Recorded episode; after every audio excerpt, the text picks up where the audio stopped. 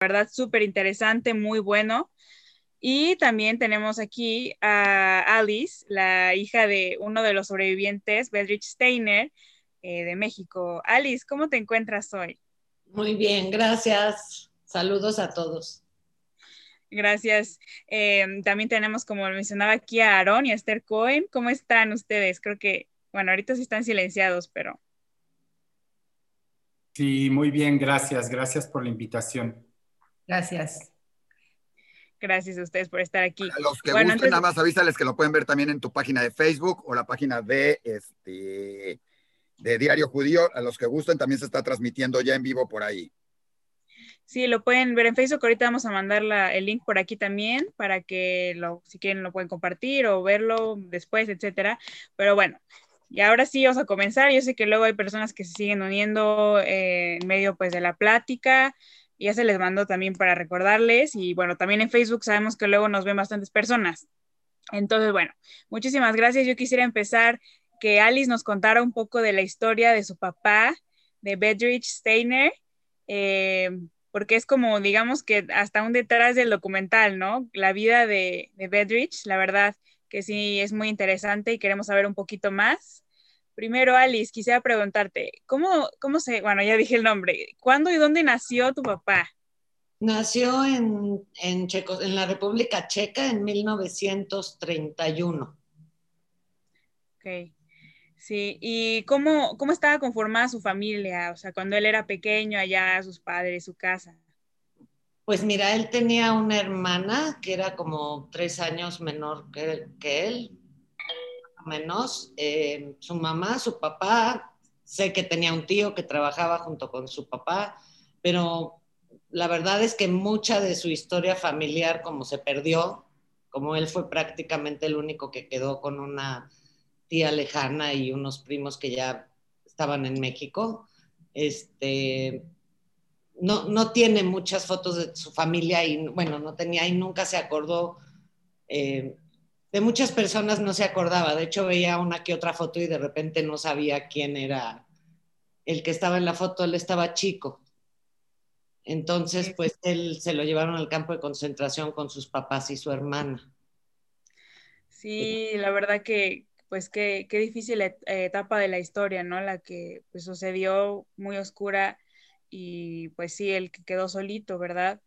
Eh, y bueno, él, ¿qué, ¿qué, recuerdos, digamos, antes de la guerra, eh, uno no sé si los tenía presentes, ¿no? Por lo mismo de, como dices, que todo este, pues el trauma de ser un niño, de perder a toda su familia, pero él alguna vez mencionó algún recuerdo que él haya tenido así de, pues no sé, de su infancia, que, o sea, cuando estudiaba, algo así.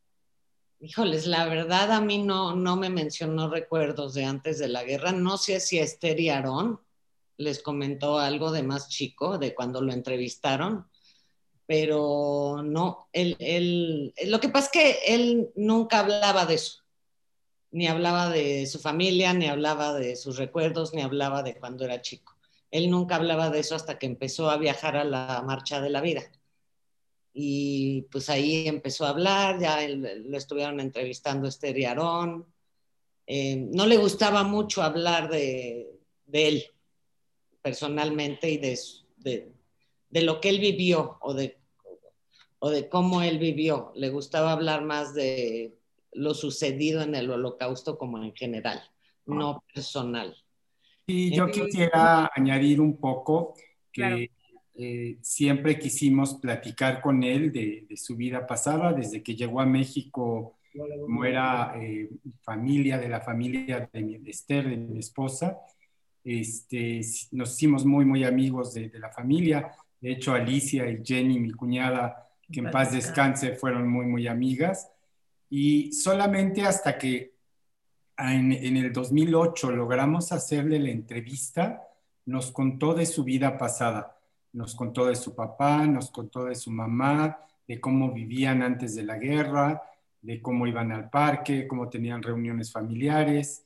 Eh, de hecho, en el documental eh, lo dice, llevaban una, una, vida normal. Iban al parque y también iban a la playa. Hay unas fotos donde están él, él con sus papás en la playa. En traje de baño todos. Pero era un encanto de persona, era una gente dulcísima, muy inteligente, muy culta. Eh, la verdad es que le aprendimos mucho y siempre lo quisimos muchísimo. De hecho, trabajaba su papá y su tío, creo, en un banco. Los dos trabajaban en, en banco y pues, de, de, alguna manera una familia acomodada en aquel entonces, ¿no?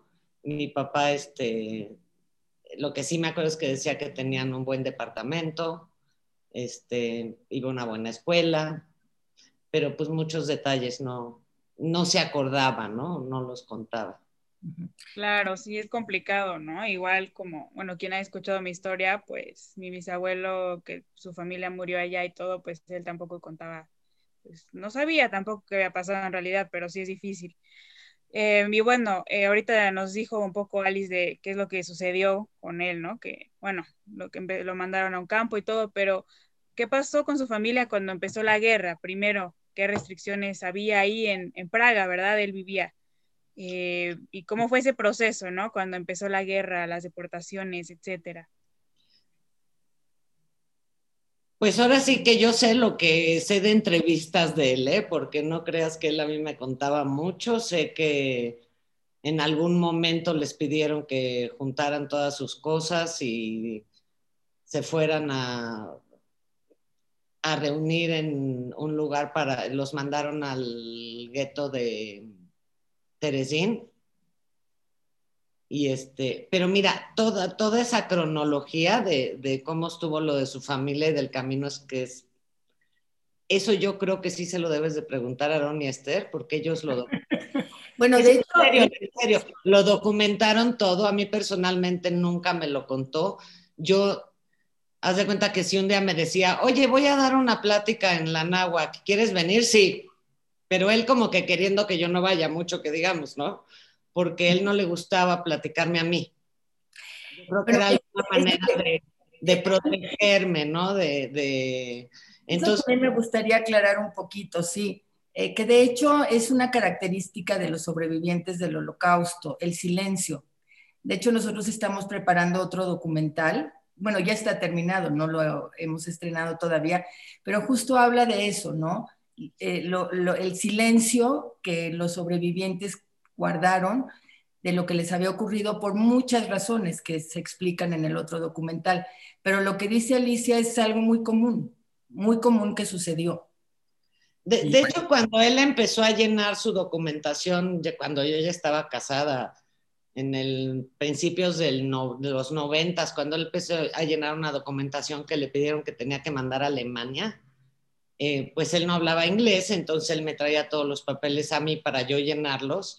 Y había cosas que, que, había que llenar, que decía, ¿en qué trabajaste? ¿En el campo de concentración o esto o aquello? Y él me decía, déjalo en blanco. Y yo le decía, no, pero yo luego lo pongo. Le digo, bueno, pero si quieres dime, yo lo voy poniendo ya en inglés. No, no, no, yo luego lo pongo. Era como una manera de no contarme, ¿no? No decirme en qué trabajó, no decirme qué pasó ahí. Sí, claro. Samantha, yo te Oiga. puedo contar un poco lo que, lo que fue esa parte que estás preguntando, porque sí. él nos contó en la entrevista y aparece un poquito en el documental. Claro, yo creo que sí es bueno, muy complicado, ¿no? Hablar a la misma familia de lo que, pues de lo que vivieron por lo mismo, ¿no? Quieres como proteger que tu familia no sufra por pensar en lo que tú pasaste, etcétera. Pero sí, yo creo que, bueno, sí es terrible, ¿no? Lo que pasó, pero es una historia igual súper interesante y claro que Aaron y Esther, eh, bueno, ustedes que estuvieron en esta investigación exhaustiva para el documental y en contacto directo con él, pues nos podrían contar un poco de, pues sí, la cronología que, que pasó con él, con su familia cuando empezó la guerra. Eh, nos gustaría mucho escucharlo. Sí, como él contaba, vivían normalmente. Cuando llegan los alemanes, eh, son obligados a vivir en otra zona, en otro departamento más pequeño y eh, hasta que llega el momento de su deportación, creo que fue en, en, otoño de 1941, al campo de concentración de Teresin. Eh, Teresin es un campo que está a 60, 70 kilómetros de Praga, al norte. Este, era un, eh, un cuartel del ejército prusiano y fue convertido, después era ciudad y eh, cuando los alemanes llegaron ahí, pensaron que era un excelente sitio para convertirlo en un campo de concentración, porque era, como era un campo militar, estaba totalmente amurallado. Entonces les venía eh, como anillo al dedo para ahí meter a todos los judíos de, Checoslovaquia en ese entonces. Entonces eh, eh, mandan a la familia de, de Bedrich, a Bedrich, a, su hermana, a su papá y su mamá, a Teresin, y ahí, ahí es donde, donde llegan. Cuando llegan a Teresin, eh, Bedrich no sabe por qué, al papá lo encarcelan, quizá porque tenía alguna actividad política, este, quizá por, ellos no saben, nunca lo aclaró, pero entonces vivían eh, el papá, la mamá y la hermana de, de Bedri. la mamá y los dos hermanos aparte y el papá estaba encarcelado. Sí, el papá estaba encarcelado. Estaban, estaban, estaba en una cárcel y ellos iban a ver al papá a la cárcel. Entonces, él sí nos contó que para él era muy angustiante ver, ver al papá no entendía lo que estaba pasando, no entendían en dónde estaban, estaban en, en un, se llamaba gueto, eh, o sea, eh, es así como lo nombraron los alemanes, y él sí, él dormía con su mamá y su hermana, pero al papá lo tenían aparte. Y entonces, pues así vivían. Él contó su vida en el gueto, contó que, que era una vida muy cultural, donde había muchísima cultura, porque mucha gente que fue deportada, sobre todo de Checoslovaquia, era gente, la gente era muy culta, era gente artista, era gente este, con, muchos conocimientos de música, de pintura. Eh, había mucho, bueno, ahí aparece también eh, la situación del el nombre de, de Freddy Hirsch, que es el, pues el protagonista del documental, eh, que nosotros, gracias a la información que nos dio Bedrich de Teresín y del campo familiar, pudimos empezar a investigar más sobre este suceso y fue cuando apareció el nombre de Bedrich, perdón, de Freddy. Bedrich casi no lo mencionó, nunca lo mencionó. Bueno, Bedrich en la primera entrevista que le hicimos no, no mencionó a Freddy Hirsch mencionó cómo era su vida en el gueto, cómo tomaba clases, cómo hacía deporte, eh, pero no, no, no, mencionó nunca a Freddy. Lo que, eh, que, lo que estaba comentando Esther es que Teresin era un campo muy, muy especial y había todo un, eh, o sea, todo esto lo, diseñaron los alemanes porque querían que fuera un campo modelo. a pesar de la terrible situación que se vivía ahí, la cultura era un poco tolerada. Entonces había conciertos, había este, representaciones teatrales, había infinidad de actividades culturales, eh, un poco toleradas porque los nazis querían que la Cruz Roja en algún momento visitara Teresín para ver cómo, cómo, para decirle al mundo que estaban tratando a los judíos bien. Y de hecho, si ustedes, si, si alguien ha viajado ahorita a Checoslovaquia, a, Praga y, viaja a Teresín. Ahorita hay muchos tours. Este, em, de hecho, eh, Teresín es un museo y ahí eh, se expone la música que se compuso en el, en el gueto y que se, que se, ejecutó en el gueto.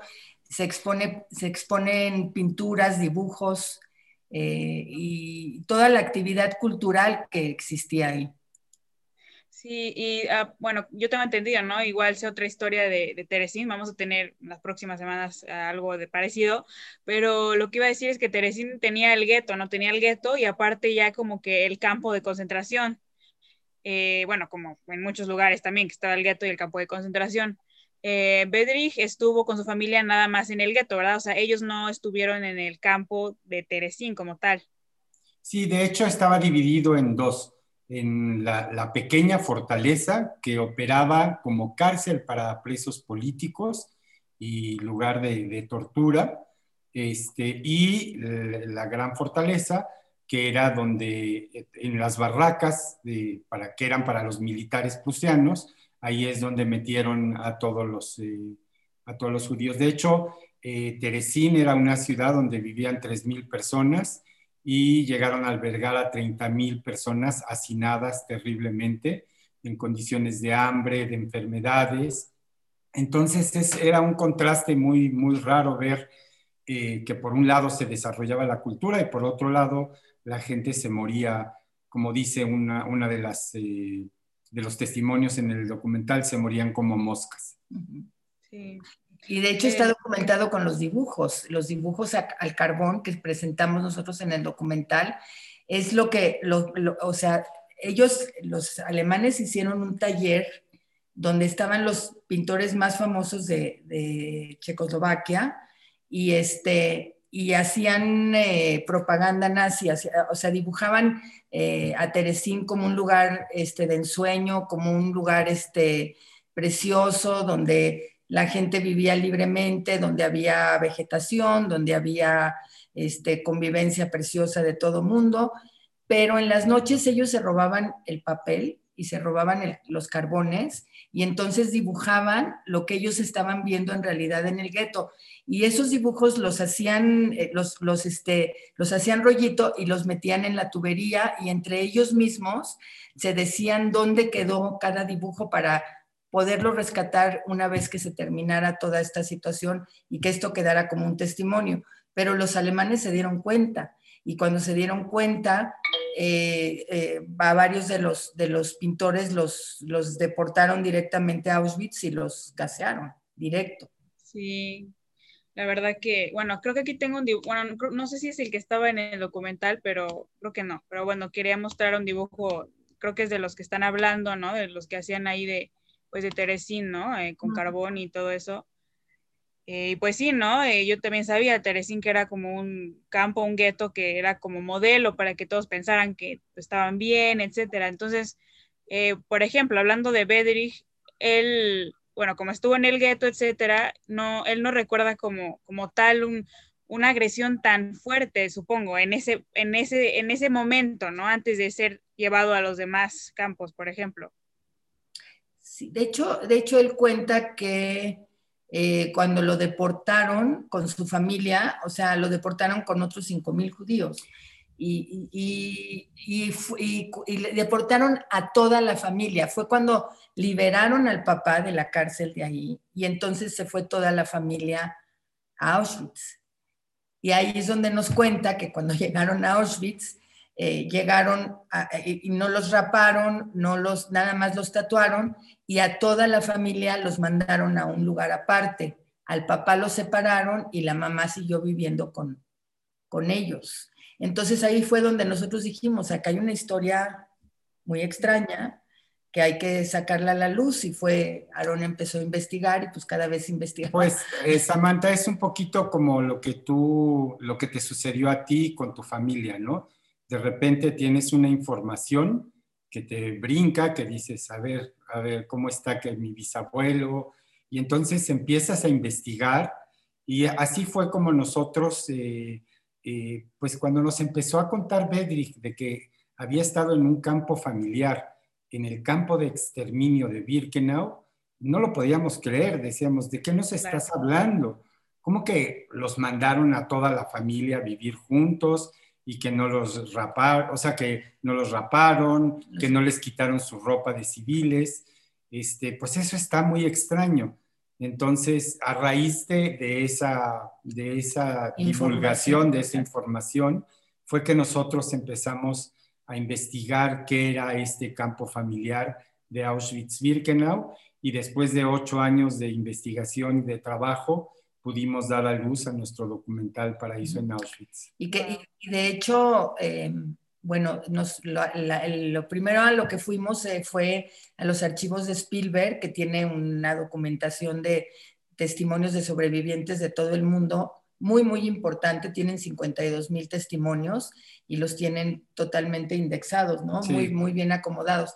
Entonces, eh, cuando él nos, nos habló de esta información del campo familiar, nos asomamos a los archivos de Spielberg y salieron seis testimonios que hablaban del campo familiar, de la misma experiencia, y todos mencionaban a este personaje, Freddy Hirsch. Sí, la verdad que algo, una historia súper interesante, no muy conocida en este sentido, ¿no? ¿Cómo es que iba, como dicen ustedes, iba a haber ahí un, un paraíso, como llaman al, documental, ¿no? En medio de, pues, de ese campo de muerte. La verdad que sí, es algo, pues, increíble y justo les iba a preguntar al rato, pero qué bueno que ya lo dijeron, ¿no? ¿Cuál fue su inspiración? Pero ya supe que fue a, raíz, ¿no? De empezar a investigar esto de Bedrich y toda la investigación tan ardua que tuvieron que hacer. Eh, y hablando ahorita de eso, del campo familiar, algo que no muchos conocen, eh, bueno, obviamente lo que ustedes investigaron y también la experiencia de Bedrich, ¿cómo fue su experiencia, bueno, hablando de él, pero complementando ahí en Auschwitz, en ese campo familiar? O sea, ¿cuál era el objetivo de ese campo, no? Eh, ¿Cuál era el trabajo que él tenía ahí también o qué hacía como niño, por ejemplo? Ok, en la entrevista que le hicimos en el 2008, que fue cuando yo creo que Alicia estarás de acuerdo, fue la primera vez que contó contó su vida a alguien, ¿no? La verdad, hasta, hasta se reía y hasta, o sea, increíble fue la entrevista, la verdad es que estábamos muy, muy sorprendidos. Eh, a mí me gustaría contar, o sea, que de hecho eh, en 2008 hicimos uno de los viajes de la Marcha de la Vida. Nosotros hicimos varios de esos viajes, no sé si ustedes saben lo que es este viaje de la Marcha de la Vida que se hace cada año, pero ese, en esa ocasión ese viaje fue para adultos y entonces fue la primera vez que invitaron a Bedrich. Bedrich no, no, tampoco quería mucho ir, pero bueno, lo, convencí, lo convencimos y fue, y, Alicia fue con él. Y Alicia casi no sabía nada de su vida. Alicia se fue enterando, si no me equivoco, eh, corrígeme, se fue enterando de toda su vida pasada en esas pláticas, cuando él tenía que platicarles a los muchachos, a los señores más bien, que estaba sucediendo. Y no sé si nos platicas tu experiencia de cómo fue el descubrimiento, sería maravilloso. Justamente yo ah, igual quería, ¿no? Eh, preguntarle un poquito a, Ali sobre eso, ¿no? Eh, ¿Cuál fue, ¿no? Esa como impresión para, o sea, al saber lo de su papá, ¿no? Pero creo que antes de eso sí queremos explicar un poquito lo de la marcha para los que no saben. Entonces Isaac iba a decir un poquito algo de la marcha de la vida. Nada más para darles contexto un poquito, porque hemos tocado unas veces el tema de la marcha, la preguntaron por ahí. La Marcha a la Vida es un programa que instituyó una institución de Israel y del mundo para que jóvenes y señores, posteriormente también, hicieran un camino que antes era la marcha, era el camino de la muerte, porque era el camino, ahí ya me corregirán algunos si estoy en algo mal, de Auschwitz a Birkenau, que era el campo de exterminio, ¿sí? Y se llevaba a miles de judíos diariamente a caminar de Auschwitz a Birkenau, donde sabían que se les iba a matar, porque era el campo y era donde estaban también los hornos crematorios y, y todo eh, en toda esta situación. Entonces, para conmemorar eso y, y, revivirlo, se cambió de la marcha de la muerte, que era el camino, a la marcha a la vida. Y la idea es llevar siempre jóvenes a que tengan un poco más de sensibilidad al respecto. Me tocó estar junto con otra persona que está por acá, que es la señora Maya, estar en la primera marcha que se hizo a nivel público, a nivel general, ¿sí? Y la sensación fue bastante impactante porque además todo el mundo va en un silencio y ves el camino y te dicen que el camino, igual que íbamos nosotros, que éramos alrededor de 4 o 5 mil personas, así se veía durante la, eh, la, época. Entonces pueden imaginar cuánta gente recorría ese camino y cualquiera que se saliera de la fila era asesinado en ese momento. Entonces, trae muchos recuerdos, muchas cosas, y justamente es donde muchos de los sobrevivientes a los que se les ha invitado, la idea fue que en cada uno de estos viajes se lleve algún sobreviviente para que él pueda contar su historia. Y ha habido no nada más el del caso de Bedrick, que le acompañó, el del señor Galek, en nuestro caso, una persona que le tocó ser, este, además, parte del juicio de Eichmann en su momento, y es cuando se le sale sus, este, su y empiezan a contar, porque así como el proyecto, es, por eso se llama el proyecto de Samantha, The Voices of the Silence, porque la mayor parte de los sobrevivientes, y lo hemos visto acá, fueron guardando todo esto durante años y años y nos ha tocado mucho oír como, es que yo nunca lo conté y empiezan a oír al otro sobreviviente y lo cuentan y es cuando les entra y con sus familias como que trataron siempre de no tocar esos momentos trágicos y qué bueno que eso. Y justo yo les quería preguntar a Aaron y a Esther antes de seguir con eso, para tocar ese punto. Cuando ustedes empezaron la entrevista en 2008, ¿sí? No sabían qué iba a contar Bedrick, porque no lo había contado, porque era como esto. ¿Cómo fue que decidió empezar a contar y fue saliendo porque, como dijimos, muchos se lo guardaban y de repente empezarlo a contar es como una explosión o se guardan. Tuvimos hace un poco, no digo nombres, alguien, alguien que no quiso y cada vez que le preguntabas algo del holocausto contó y una gran alegría, le daba la vuelta al tema y te hablaba de otro país, de otra cosa y tocaba muy poco el tema, contó y que era una entrevista y supuestamente ya lo ha contado muchas veces. Entonces, Aaron Esther, ¿cómo lograrlo? ¿Cómo hicieron para que Bedrick pudiera contar que además todos los que tuvimos la oportunidad de conocer a Bedrick Alicia lo sabes muy bien. Y José era una inspiración hablar con él, un gusto, un placer y siempre con historias y cosas impresionantes en esto, ¿no? Pues fue, fue muy difícil. Fue difícil. Fue, difícil. La verdad es que estuvimos tras él muchos años, muchos, muchos años, hasta que eh, con la invitación de la Marcha de la Vida a ser acompañante sobreviviente, le dijimos, Bedrich, por favor, ahora sí, danos la entrevista. Y dijo, sí, vengan a mi casa. Me acuerdo que llegamos a la casa y corrió a su mamá, eh, corrió a, su esposa, este, les dijo, vamos, me dejan solo y yo quiero hablar con ellos.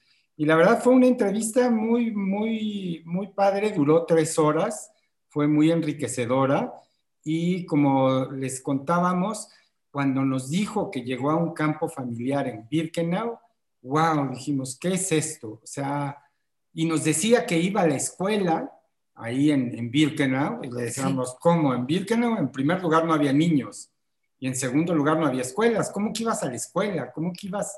Sí, yo iba a un day camp y ahí me enseñaban eh, los Madrid, los maestros, me enseñaban música, historia, filosofía, sionismo, me enseñaban acerca de, Palestina y del, próximo Estado de Israel. Entonces, la verdad es que nosotros nos sorprendimos muchísimo.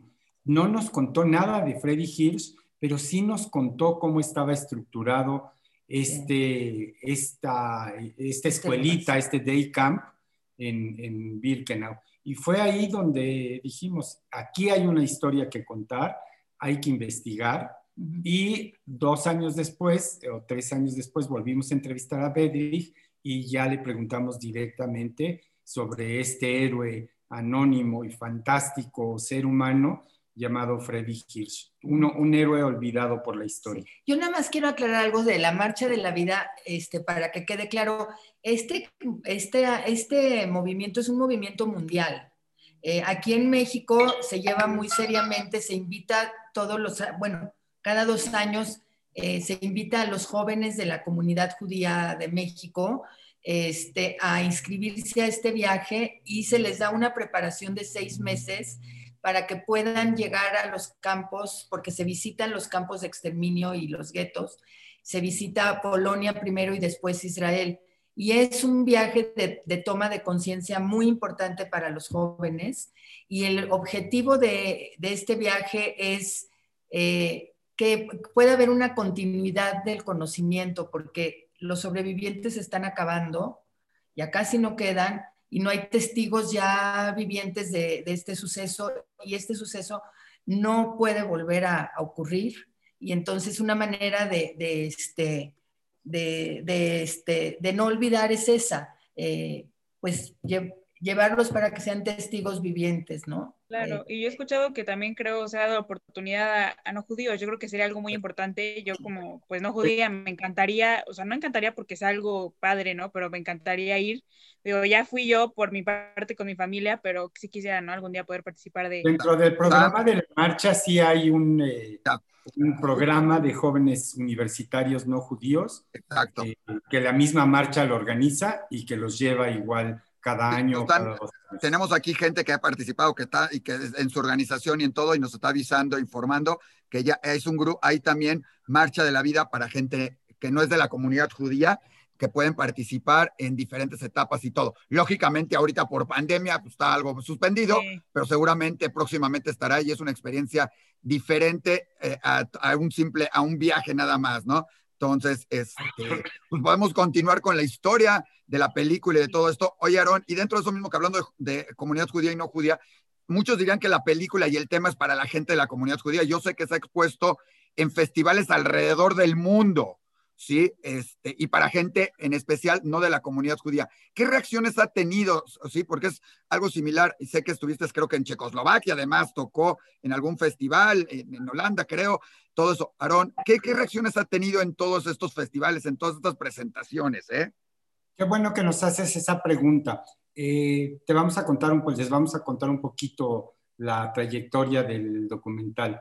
El documental se estrenó en 2016 en marzo, abril. En abril. En abril de 2016 nos invitó una persona de, de República Checa a un festival, a un Queer Film Festival de, de, este, de con el tema de la homosexualidad y nos invitó a presentarlo, a estrenarlo.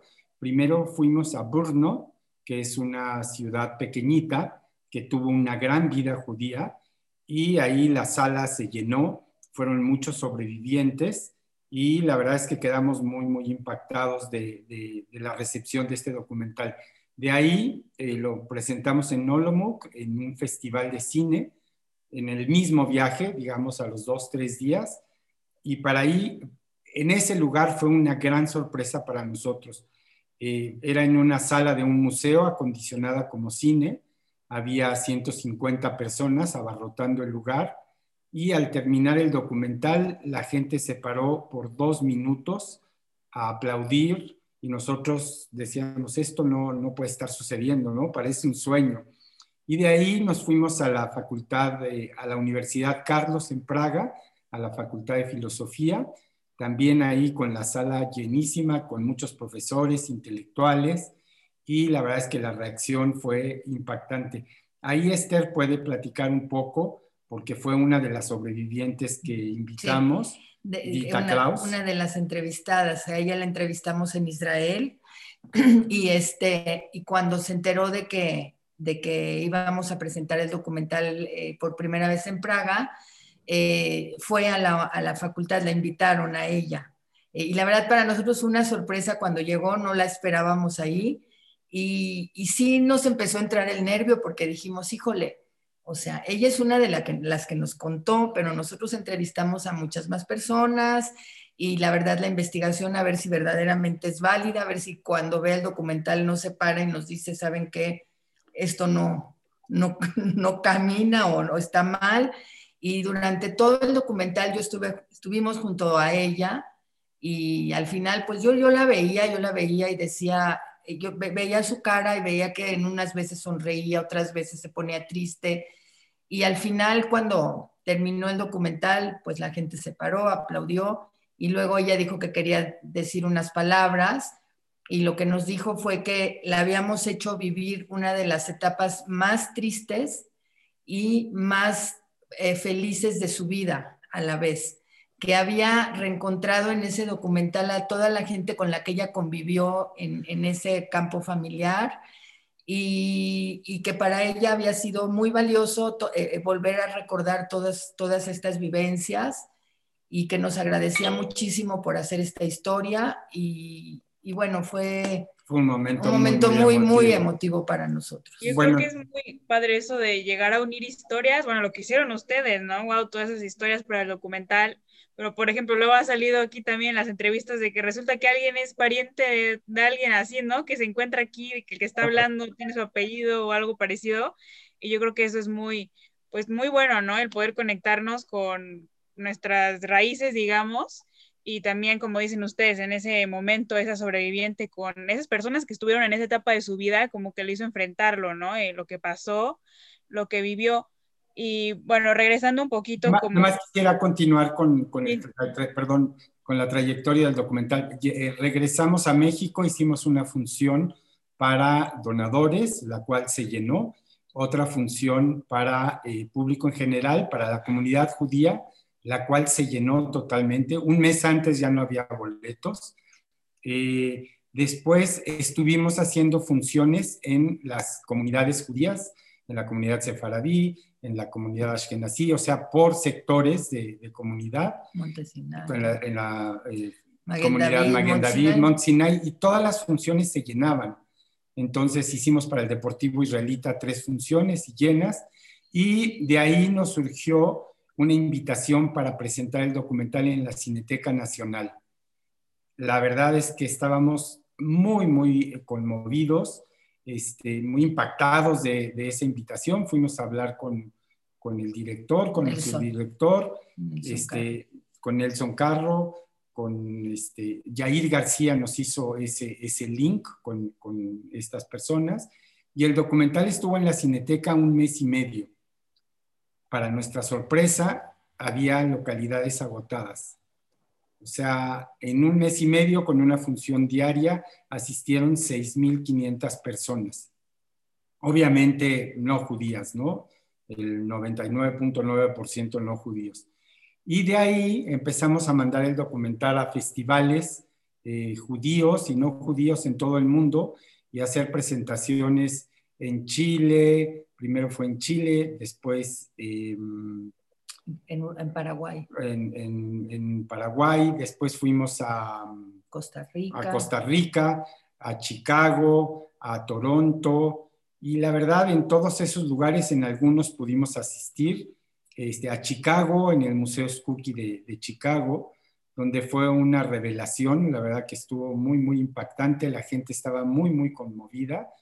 También fuimos al Festival Internacional de Cine Judío en Australia, ahí tuvimos funciones en Melbourne y en Sydney, y aquí en México lo hemos estado llevando a universidades, a preparatorias. El año pasado estuvimos en las cárceles, estuvimos en el reclusorio Oriente y en la cárcel de mujeres. Oye, Aaron, ¿y la reacción cuál ha sido? O sea, principalmente, ¿cuál ha sido la reacción en todos estos, que es interesantísimo? ¿Cuál ha sido la reacción en este sentido, no? Pues mira, en cada, en cada, en cada lugar es diferente, eh, es, muy empático, o sea, la gente se empatiza muchísimo con la historia, eh, pero en cada lugar es diferente las preguntas que surgen, las inquietudes. Eh, por ejemplo, en las cárceles fue muy interesante porque nosotros pensábamos, llegamos al reclusorio oriente de, hombres, bueno, nada más desde que entras ahí te quitan todo, te quitan el celular, te quitan tu credencial de lector, todo. Entras ahora sí casi, casi con la ropa que traes, pasas un túnel y entras a lo que es el, el reclusorio y había un auditorio, nos estaban esperando 150 reclusos y Aarón y yo nos volteamos a ver y dijimos, hijo, a ver si no nos abuchean o a ver si no, este, y no, nos sorprendió muchísimo porque eh, la, gente estuvo súper atenta al documental y al final nos, nos, sorprendió mucho las preguntas que nos hacían, porque había gente que, que conocía mucho del holocausto, gente que sabía eh, este, de, ¿cómo se llama? El, el filósofo de Primo Levi, sabía de, o sea, entendió perfecto el documental y, preguntaba, o sea, decían mucho los comentarios, eran de que para qué se quejaban ellos si ahí tenían comida y tenían un lugar donde dormir y no los trataban tan mal como trataron a, estas personas en, en, el holocausto, ¿no? Eso fue así como una, un comentarios bastante fuerte sobre eso y al final la persona que los coordinaba, porque estuvimos, eh, o sea, varios de los reclusos eran reclusos vulnerables y reclusos de, la, eh, tercera edad.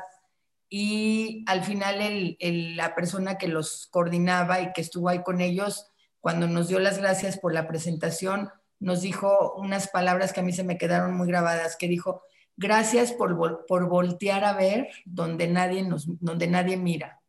Y gracias por estar aquí con nosotros. A mí eso se me quedó, creo que es una de las cosas más eh, bonitas, más impresionantes que nos ha pasado con el, con el documental. Y no hemos tenido durante toda esta, esta enorme cantidad de presentaciones, no hemos tenido ningún comentario negativo ni agresivo sino todo lo contrario, de una comprensión y de un cuestionamiento muy, muy fuerte de por qué les hicieron esto a, los judíos durante la Segunda Guerra Mundial y durante el Holocausto.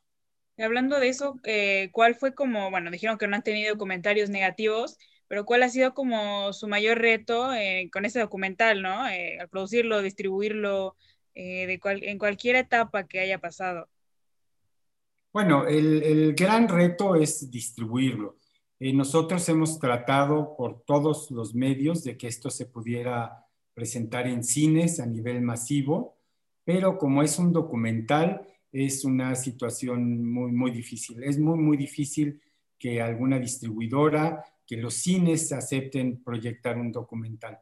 Entonces, lo que nos hemos abocado es hacer estas presentaciones en universidades, en cinetecas, en, donde sea posible, por Zoom, ahorita que llegó la pandemia. Eso yo sí quiero contar, que la verdad cuando empezó la pandemia, yo me volteé a ver a Aaron y le dije, ahora sí, nuestro documental ya no se va a volver a ver.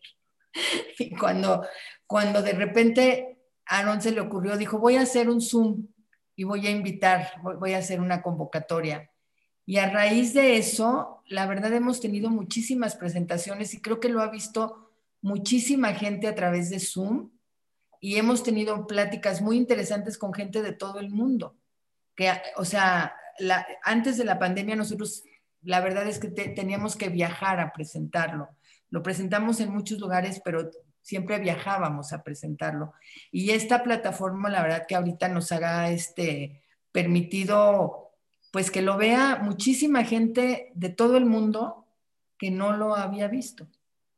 Sí, yo creo que es una oportunidad pues muy grande, ¿no? En medio de, claro, esta situación tan difícil que vivimos, pues que de diferentes países, ¿no? Aquí está Marcos desde España, estamos de México, yo sé que hay de El Salvador, no sé de qué tantos países tenemos aquí en el público, pero la verdad que sí es una oportunidad eh, pues súper grande, ¿no? Em, bueno, ya entonces siguiendo hablando como un poquito del, del documental. Eh, Aaron, tú dinos cómo le hiciste para ser el director, fotógrafo, investigador, distribuidor, o sea, ¿cómo le hiciste? Bueno, la verdad es que, o sea, cuando nació la historia, eh, lo primero que hicimos fue buscar en los archivos de Spielberg, que es una maravilla y están abiertos a todo el público. Entonces, es una, y están indexados, o sea, ¿qué quiere decir indexados? si yo le pongo, eh, por decir algo, Checoslovaquia, me va a sacar un listado de testimonios que hablan de Checoslovaquia. Si ya dentro del mismo testimonio le pongo Teresín, me dice todos los testimonios que hablan de Teresín. Si, si le pongo campo familiar, me pone todos los testimonios que hablan de campo familiar. A, a nosotros lo que nos llamó mucho la atención es que los testimonios que poníamos de Teresín, toda la gente hablaba de Freddy Hirsch. Entonces dijimos, pues, ¿quién demonios es Freddy Hirsch? Entonces empezamos a investigar a Freddy y bueno, Freddy es realmente un, un ángel, ¿no? Un personaje totalmente olvidado y desconocido por la historia, que a raíz creemos que de nuestro documental se empezó a hablar y a conocer de él. Entonces, la verdad que fue una labor y quiero decirles que esta labor eh, fue guiada de la mano de Bedrich Steiner, que ya había fallecido cuando, cuando antes de, estrenar el documental, y de Freddy Hirsch, porque cada puerta que tocábamos, cada puerta que se abría mágicamente, eh, en eh, los museos, en los archivos que contenían material del holocausto, en el Museo de Teresin, en el Museo de Praga, en el Museo de Washington. Este, se abrían las puertas de una manera impresionante, mágica. Yo creo que Freddy y Bedrich nos estaban guiando para poder terminar este, este documental.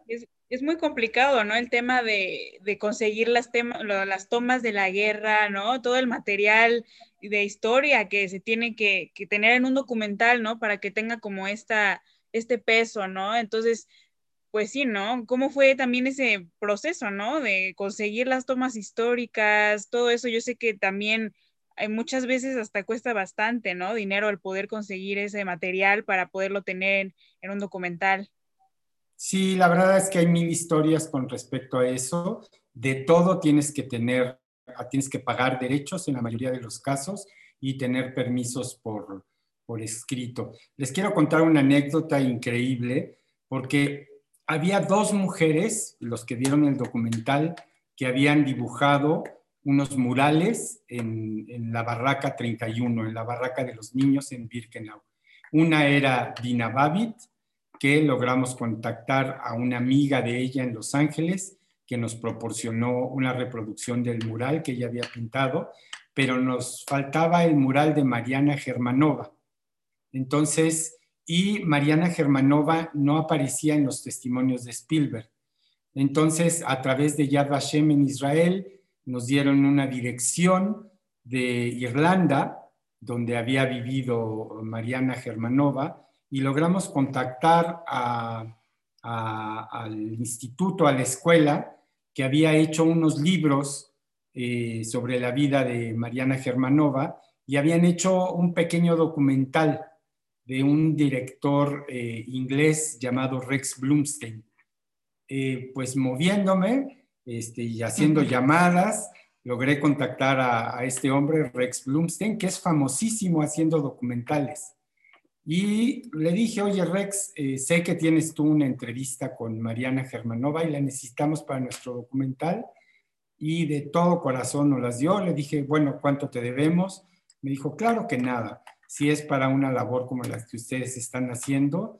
Y nos las mandó, nos las mandó por, por correo y nos llegó este testimonio que aparece de Mariana Germanova, que dibujó el mural de los niños del mundo en la barraca, de los, la barraca 31.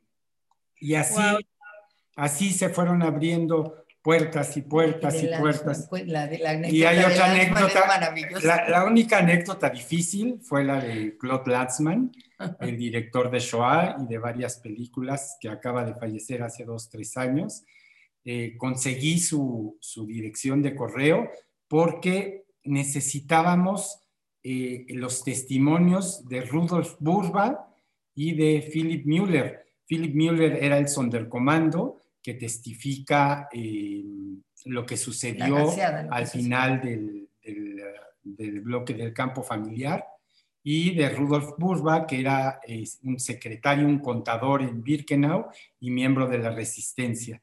Entonces le escribí a Claude Lassman y le dije, señor Claude Lassman, soy Aaron Cohen de México, estamos haciendo un documental que, sobre la vida de Freddy Hirsch y sobre el campo familiar. Eh, usted en su documental de Shoah tiene unas tomas que hablan eh, de, este, de esta situación y queremos ver si nos las puede prestar o vender. Y entonces Claude Lassman eh, contestó enfurecido que quién carajos era este señor Aaron Cohen de México que estaba tratando de utilizar su material y que si lo, utilizaba me iba a demandar y que me iba a meter a la cárcel. Y yo la verdad que me entristecí mucho y dije, híjole, ¿cómo vamos a terminar el documental? Porque esos son los testimonios impactantes.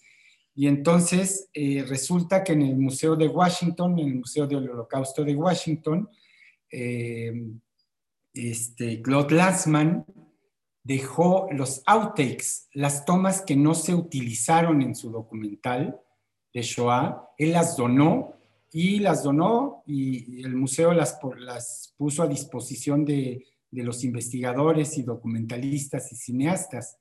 Y así fue que conseguimos esas tomas y la verdad dijimos, yes. Como había, como había dos o tres tomas del... del, sí, había los outtakes, las tomas que no se utilizaron. Fue maravilloso.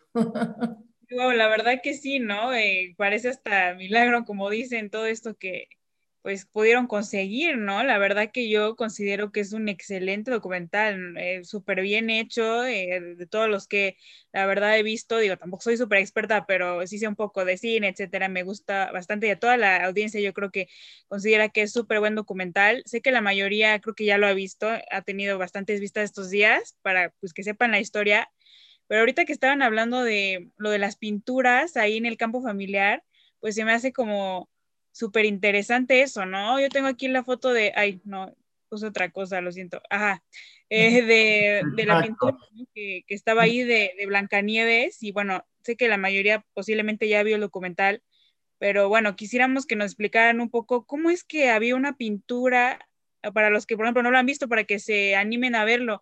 ¿Qué es lo que pasaba en esa barraca de niños en Auschwitz? ¿Por qué les dejaban pintar? ¿Qué, o sea, ¿qué pasaba? Bueno, la verdad es, es muy interesante. Cuando, cuando llegan, este, quiero comentar algo que es muy, muy interesante y que preguntaste hace rato, el por qué este campo de familiar. Esto no se supo sino hasta, hasta 1990. Los judíos que estaban ahí, por supuesto, no sabían por qué habían sido llevados ahí. Eh, el fenómeno es muy extraño porque en septiembre de, del 43 deportan a, a 5.000 judíos a familias completas y no las separan y las meten a este campo familiar, lo cual es muy extraño. En Birkenau estaban separados los hombres de las mujeres y aquí era un campo para, para familias. El único campo familiar que había en Birkenau también era el de los gitanos. Entonces estaba el campo familiar de los gitanos que también vivían en familia y el de los judíos, este, de los judíos de, Teresín, los judíos checoslovacos. Entonces, eh, en, el, en, el, grupo de septiembre iba Freddy Hirsch, iba también una pintora, una muchacha de 18, 19 años, que se llamaba Dina, Dina Babit. No era Dina Babit, Dina... Bueno. Este, entonces, eh, cuando Freddy llega al campo familiar, él eh, se encarga de organizar y le pide al doctor Mengele y a los nazis que le permitan hacer una barraca para los niños, para que los niños no estén corriendo ahí y que no estén brincando y que no estén dando guerra y para que pues puedan estar en control. Y es así que le permiten a Freddy tener una barraca, la barraca número 31. Y lo primero que hace es pedirle a Dina Dina Gotliebova, no me acordaba de su apellido, Dina Gottlieb, Dina Gotliebova, que eh, le pinte un mural. Y entonces eh, Dina le dice, pero ¿y con qué? ¿Con qué pinturas? Dice Freddy, tú no te preocupes, yo te las consigo. Y al otro día Freddy le llevó todas las pinturas. Y como en el documental cuenta, ella empieza a dibujar en, las paredes de la barraca pues un poquito de un paisaje tipo suizo, vacas, este, algunas flores, algunos árboles, este, y cuando voltea a ver a los niños, a preguntarles, ¿y qué quieren que sea el motivo principal? los niños le dicen que sea eh, Blancanieves y los siete enanos. Entonces, es así que, que pinta este mural y después llega otro transporte de 5.000 judíos en diciembre. O sea, primero llegan 5.000 en septiembre de 43 y en diciembre de, 43 llegan otros 5.000 judíos. Y en ese cargamento llega Mariana Germanova. Y Mariana eh, lo, que, lo que hace es pintar un mural sobre los niños del mundo, donde hay eh, esquimales, eh, niños indios, este, Hansel y Gretel, eh, Mickey Mouse, y así es como se, hacen estos dos murales. Sí, em, ah, por aquí me preguntan que cómo se puede ver el documental. Bernadette me está preguntando, ahorita está abierto el documental, no sé Sí, ellos, ustedes tienen el link. Ajá, si quieres, ahorita yo te lo mando. lo puedo volver a mandar eh, la liga. ok. Sí, ahorita, ahorita la volvemos a mandar. Eh, pero bueno, sí, la verdad que es una historia increíble, ¿no? ¿Quién se iba a imaginar que en medio de Auschwitz, o sea, que murieron millones de personas, hubiera esta barraca de niños que hasta parecía Disneylandia, ¿no? Con las pinturas de, de Blancanieves y todo esto, la verdad que pues sí, era una pantalla también, ¿no? Como para que pareciera que pues todo estaba bien y así, y pues, pues claro que no, solo era como una pantalla, entonces no sé si quieran decir algo de eso, y solamente tenía como, bueno, luego tendremos también preguntas de aquí del público, pero una pregunta más, y también quería hacerle unas, unas pocas Alice, pero sí, ¿qué, qué nos pueden decir sobre eh, la pantalla que representaba, digamos, la apariencia de este campo familiar? Ok, como te decía, esto no se supo hasta los años 90. Siempre no se entendía por qué estaba este, este campo familiar y, y Teresin, cuál era realmente su función. Eh, como habíamos platicado, Teresin era un campo modelo y estaba buscando, había correspondencia entre Eichmann y este y eh, ¿cómo se llama? y la Cruz Roja Internacional de que querían tener una visita a, o sea, querían hacer una visita al campo de, de. Entonces, eh, lo que hicieron los alemanes, ya estaban preparando esta visita. Esta visita se hizo en junio de 1944, pero los nazis en anticipación crearon este campo familiar con 10.000 personas en Auschwitz-Birkenau, en Birkenau, por si la Cruz Roja no quedaba convencida de eh, la visita a, este, a Teresín.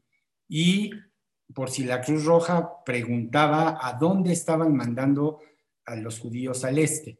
Entonces, por eso es que se creó este campo familiar. Cuando la Cruz Roja en junio del 44 visita Teresín y hacen un montaje increíble, una escenografía, parecía Hollywood eso, con los judíos comiendo en cafés al aire libre, teniendo conciertos, música, poesía. Eh, la Cruz Roja, pues un poco tapándose los ojos también. Este, dice, no, ya no necesitamos ir a, los, al este a ver los campos de trabajo del este. La verdad es que tratan a los judíos muy bien. Entonces, esto fue en junio. Y en julio 7 de 1944, el campo familiar es completamente liquidado.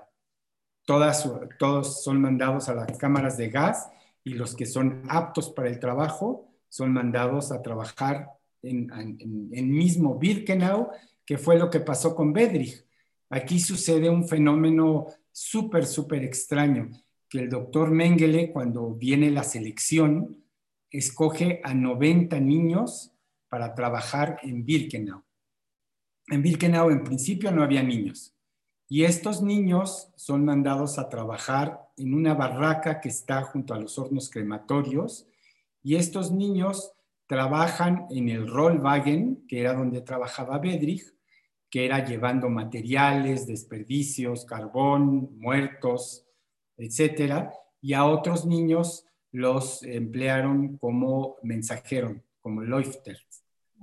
La verdad que sí es súper curioso, ¿no? Porque sí, o sea, ¿para qué querían niños? Claro que los veían yo creo a esos 90 pues saludables aptos, pero sí también es como una historia entre un millón, ¿no? El saber que, que un niño sobrevivió a Auschwitz.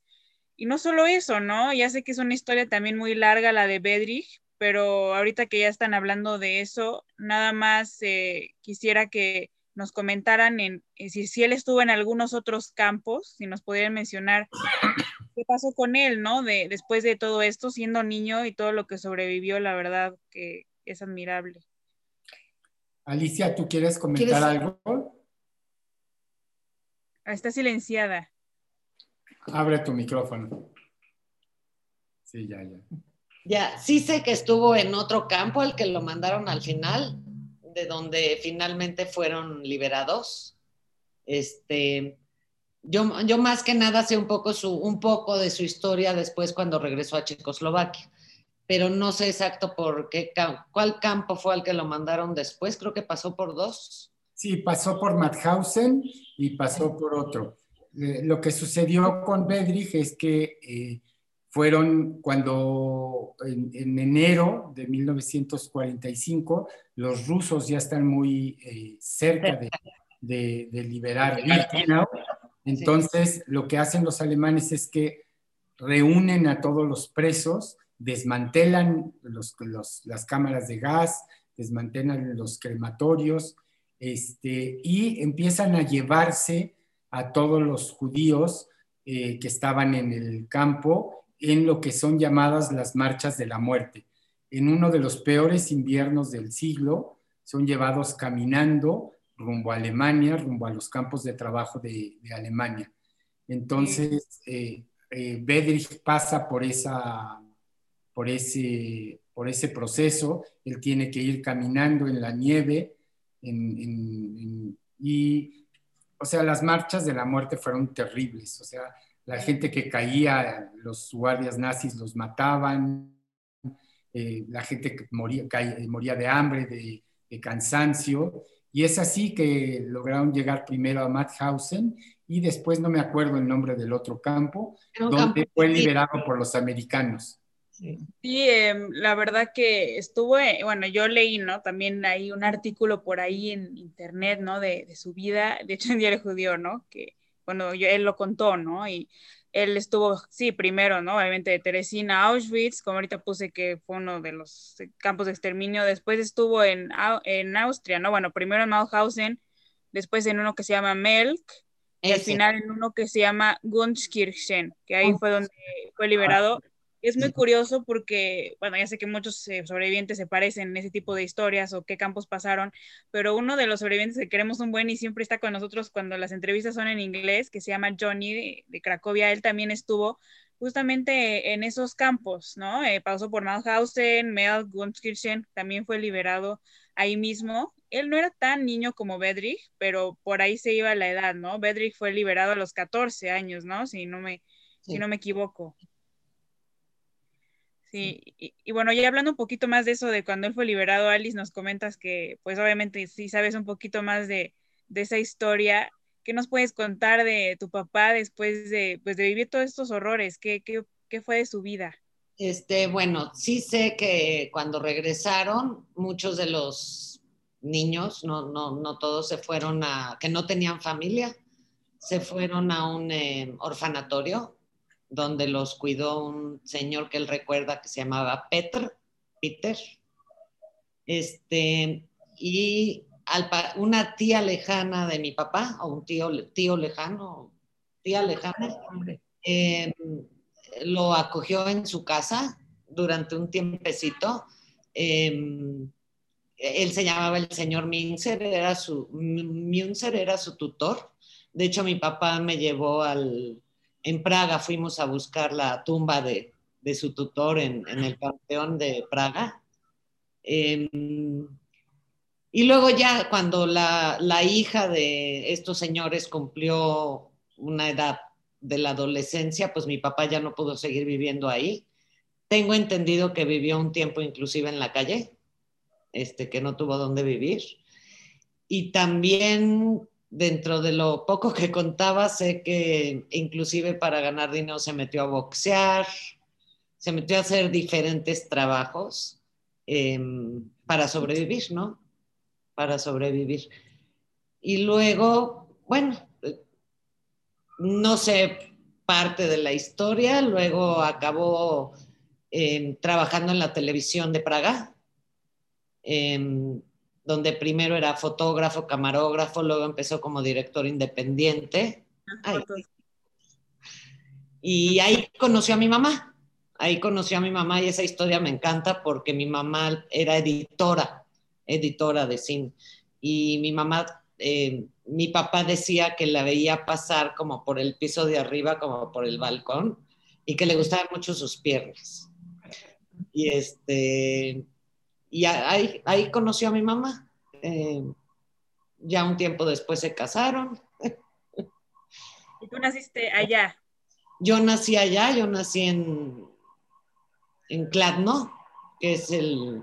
Mi, la familia de mi mamá, la familia que quedó de mamá, eh, vivía en Kladno, de, que es de donde era mi mamá. Entonces, eh, yo, por ejemplo, nací en Kladno y pero a mí me cuidaba mucho mi abuelita.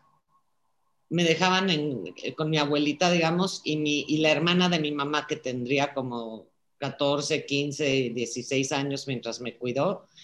Y mis papás se iban a Praga a trabajar en las mañanas. Entonces yo, yo me la pasaba en casa de mi abuelita cuando era chiquita. Y después ya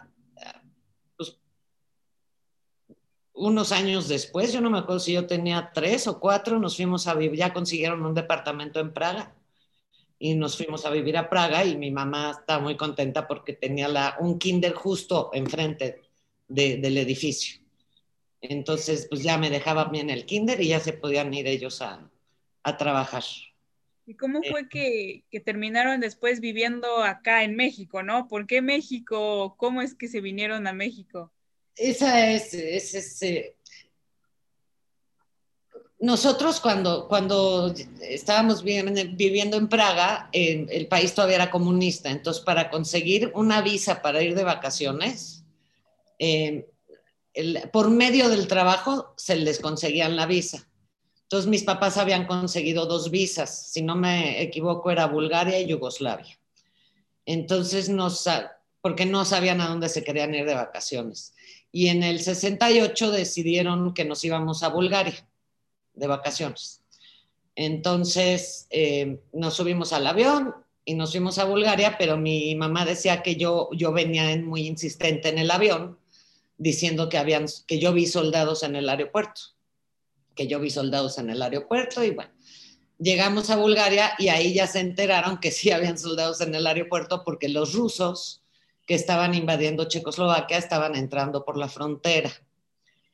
Entonces, entonces los checos ya estaban protegiendo aeropuerto, carreteras, todo lo que se pudiera proteger.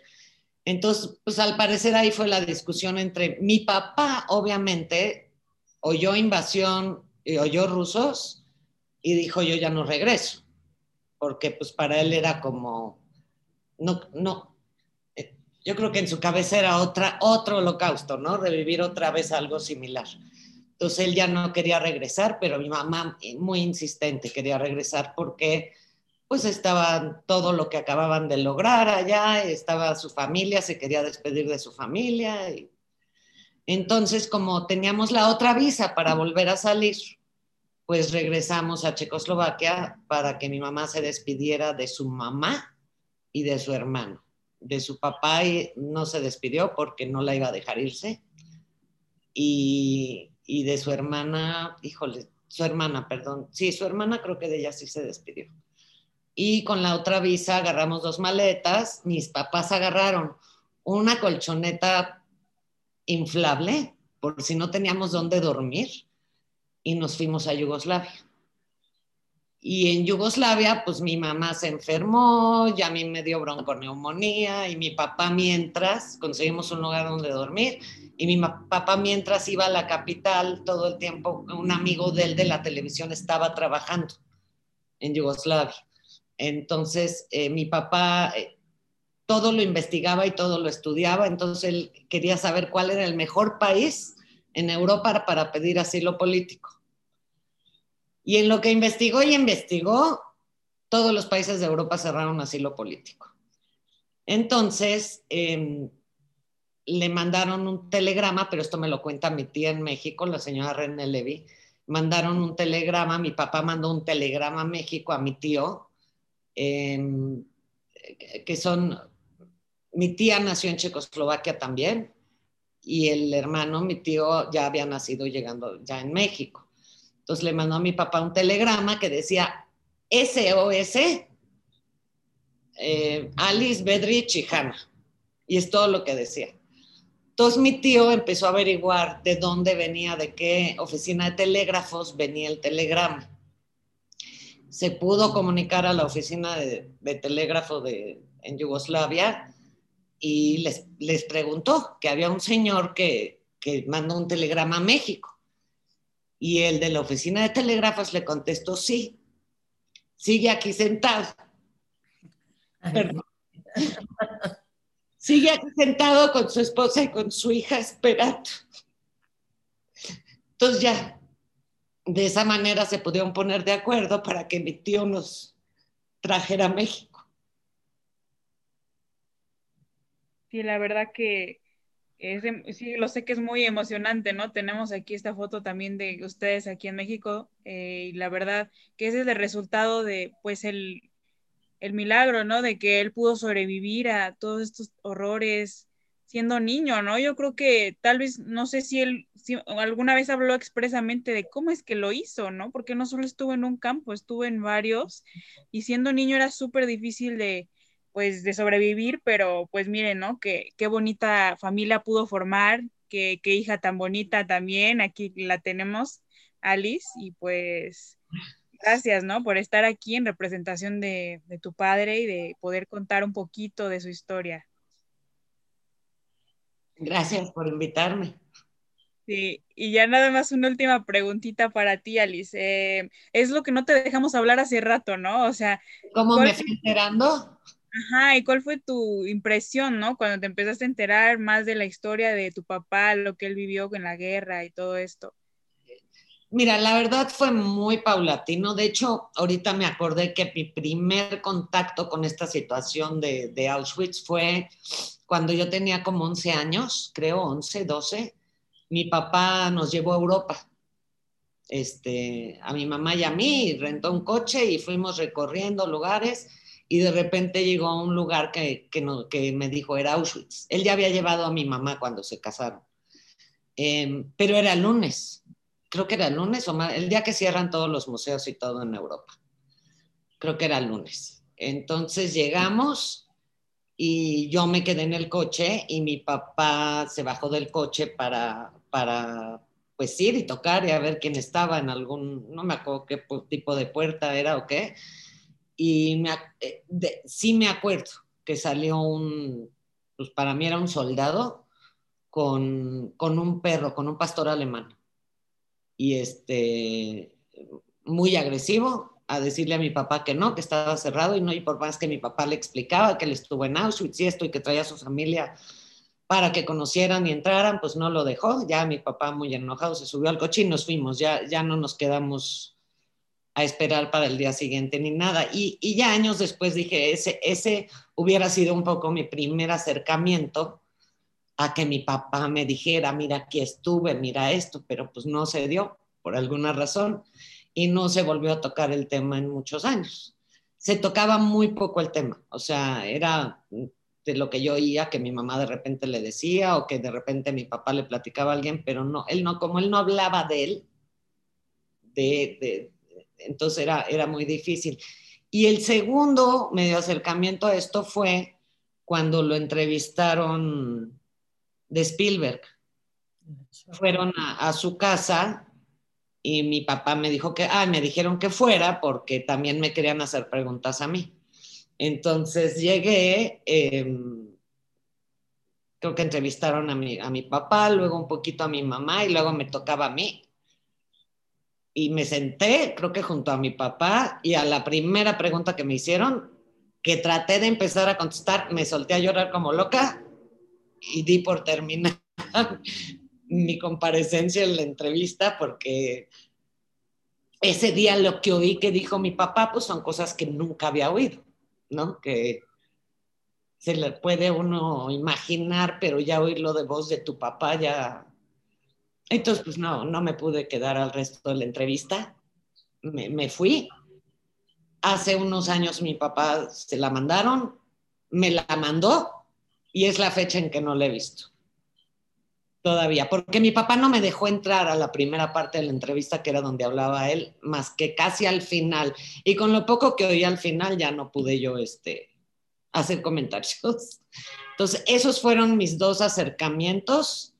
Eh, al tema, digamos, antes de mi primer viaje, bueno, y lo de que le pedía que me pedía que le llenara sus documentos para Alemania y esto, pero ahí no había mayor plática ni explicación. Y eso fue ya hasta mi primer viaje de la Marcha de la Vida. Que en ese primer viaje sí escuché muchas cosas. Lo más impresionante no era lo que escuché, porque todavía con mucho público no hablaba mucho de él, siempre hablaba de los lugares, de los países, del edificio, del esto y de qué pasó acá y allá, pero no muy personalizado, como que lo tenían que obligar un poquito a señor Steiner se está desviando del tema. Le preguntaron de usted y entonces trataba de regresar al tema, pero inmediatamente se desviaba la historia. Entonces, eh, pero ahí, eh, como yo iba con él todo el tiempo, a veces me alejaba un poco cuando lo, rodeaba gente para platicar y le daba su espacio, yo me iba, pero en cuanto, en cuanto él empezaba a avanzar, pues procuraba estar siempre con él. Eh, era su, forma de, de, ir comentando, ¿no? Yo aquí dormía en una barraca y yo esto y yo aquello, y ver su cara y como su introspección. Eh, como que ahí fue cuando empecé en realidad a darme cuenta. Y en las noches, en las noches cuando dormíamos en el hotel y esto, pues también, ¿no? Me daba cuenta cómo era muy diferente que cuando estábamos aquí en México. No, allá estaba más triste, más callado. Eh, o sea, sí era difícil para él el viaje. Pareciera que, que, iba con gusto a platicarle a todos, pero sí era un viaje muy, muy difícil para él. Y para mí. Sí, yo creo que es algo, como mencionaron, ¿no? También eh, y Esther, pues que obviamente a los eh, sobrevivientes les cuesta mucho trabajo, ¿no? Obviamente por todo lo que pasaron, el contar esas historias.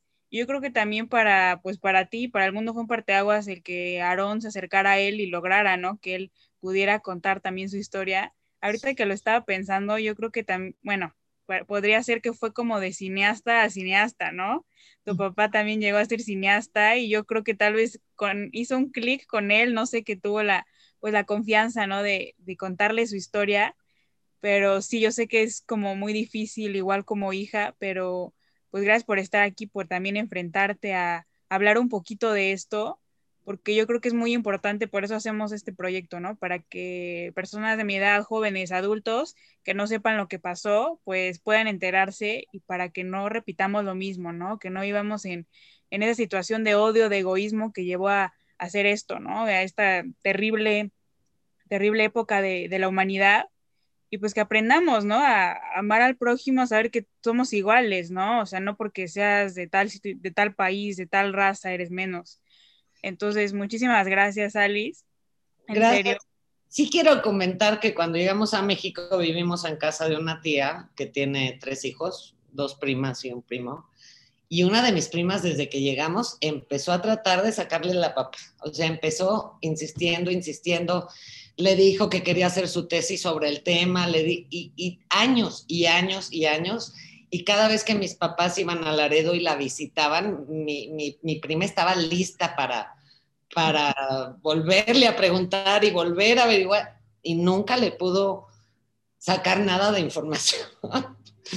o sea, Aarón, mis respetos porque ni siquiera mi prima, que desde, desde el 68 empezó a tratar de convencerlo de que le platicara todo y y lo tuvo que ver en documental y en entrevistas después y todo, igual que yo.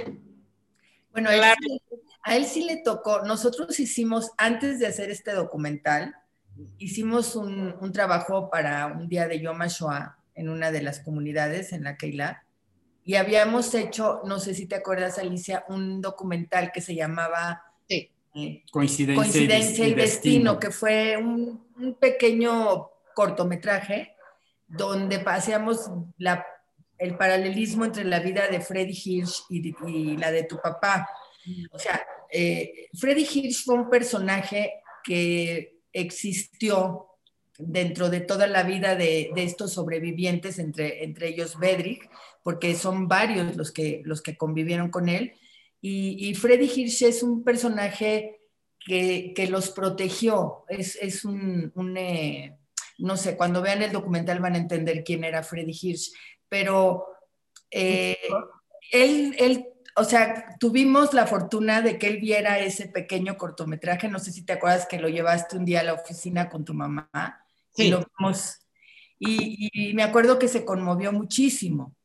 Fue después que nos a, a, que accedió a darnos la siguiente entrevista y ya No, nos no, contó, no, o fue antes. No, fue, ya nos había dado la entrevista. Ah. Sí, ya nos había dado la entrevista, porque esto había sido en 2014. Y la ah, cuando ya casi, cuando iba a fallecer, 2008, claro, tienes ¿sabes? razón. No, no, sí. pero te estoy hablando de la segunda. Sí, No, Ujú. no en 2008, sino la que hicimos en el Deportivo. sí, por eso. Sí. Creo Bueno, que y vamos aún, y aún así hay muchas cosas que, que seguramente nunca contó. ¿no? No, O sea, así es. Seguramente, sí, sí, sí. Sí. Sí, bueno, muchas gracias. Vamos a pasar, yo creo, a una sección de preguntas. Solo antes de eso, quisiéramos tomar la foto de siempre para tener aquí un recuerdo de, pues, de la entrevista.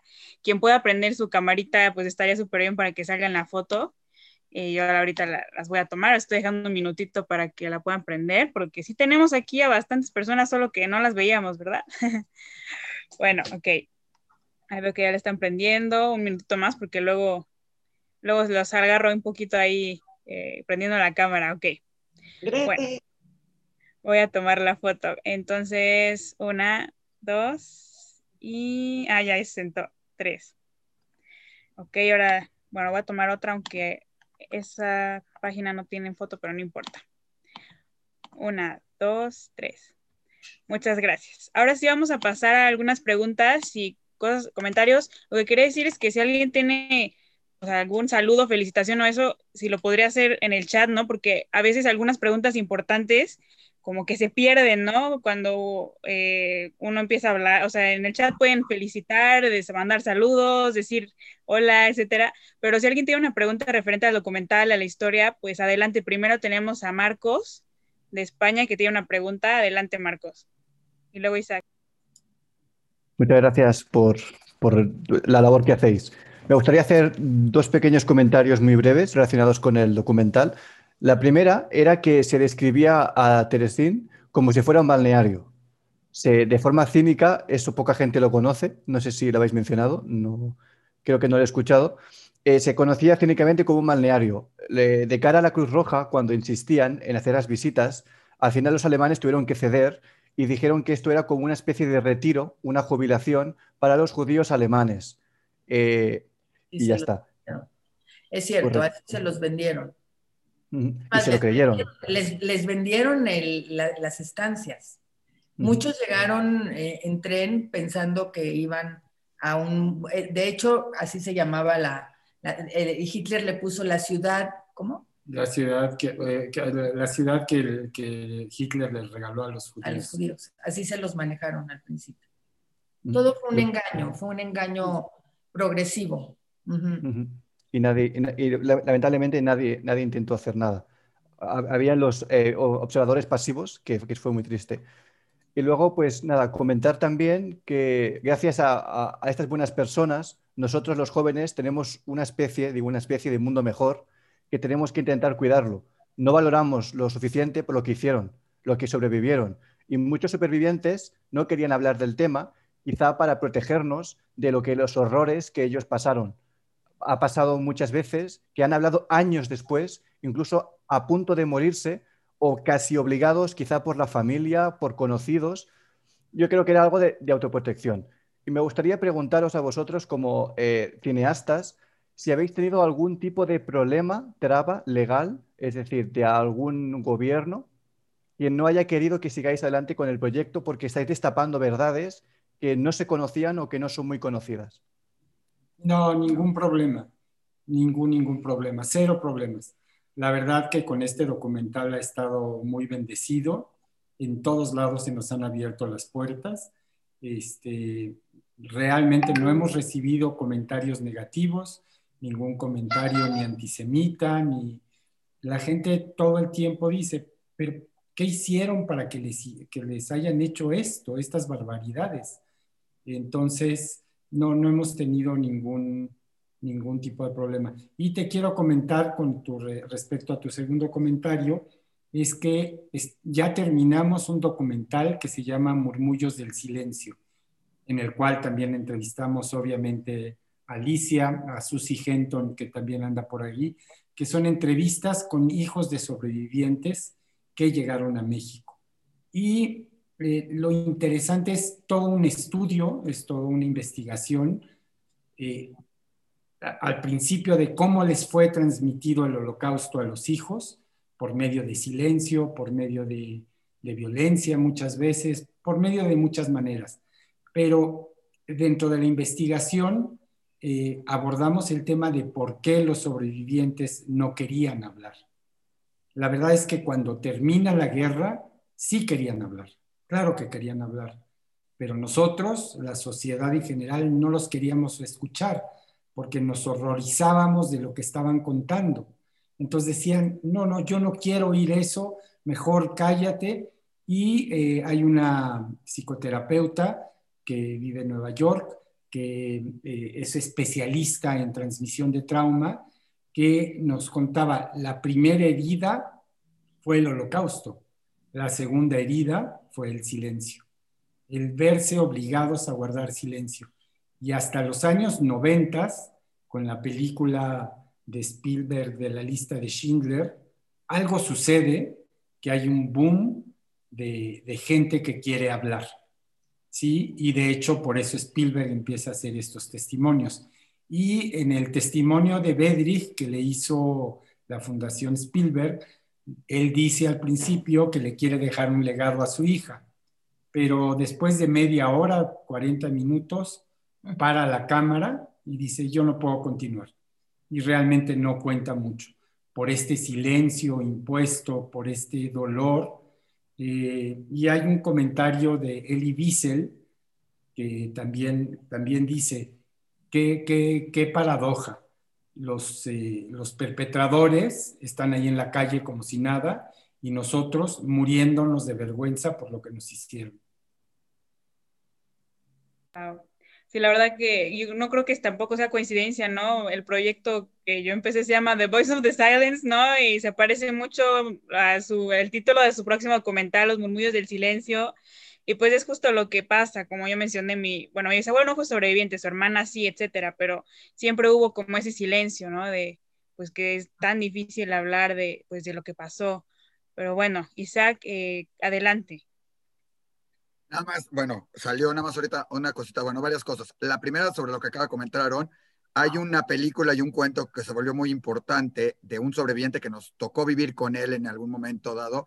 Él recibió en el gueto de Varsovia, este, luego estuvo en Auschwitz, pero cuando estaba de niño en el gueto de Varsovia, se robó unos libros o rescató unos libros, lo capturó un general nazi y para castigarlo le dio 50 latigazos.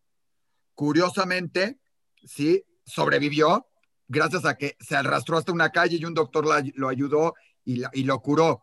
Posteriormente, este sobreviviente llega a Israel después de pasar por Auschwitz, donde sobrevive, y otros campos de concentración, estar en la marcha de la muerte que comentaron, y de esos azares en que afortunadamente se salva, llega a Israel, y cuando llega a Israel, en la, en, digamos, cuando bajan del barco, les preguntaban, ¿sí? Y desafortunadamente alguien, cuando recibe, él empieza a contar la historia de todo lo que le había pasado en su vida, de lo que venía, y quien lo recibe le contesta, le dice, otra vez estas historias ridículas. ¿Qué creen que no las vamos a creer o no las vamos a contar? Le estamos hablando de la gente que vivía allá en Israel.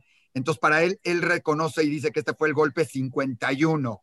Y de ahí decidió que no iba a contar más. Azares del destino otra vez lo llevan a ser parte del juicio de Eichmann a esta persona y ser el fiscal en este juicio. Y justamente en uno de los de estos este, está entrevistando a un testigo, a un doctor, y el doctor le dice, ¿usted vio lo que hicieron acá en todo esto en la Alemania? Y dice, sí, a mí me tocó ver como a un niño judío le, dieron 50 golpes y me tocó ayudarlo en un callejón. Entonces, justamente en el juicio, él se encontró con el doctor que le salvó la vida. Pero lo importante es que él guardó silencio también y todo esto por, por eso mismo, porque la misma gente no se lo, no se lo creía y todo esto. Era muy difícil entender hoy aún. Es difícil entender que haya sido y que el mundo lo haya permitido. Dentro de esto mismo, queremos invitar a todos. El próximo sábado vamos a tener un evento especial. Como todos saben, el día 27 de enero se conmemora las víctimas del holocausto, un día que estableció la ONU.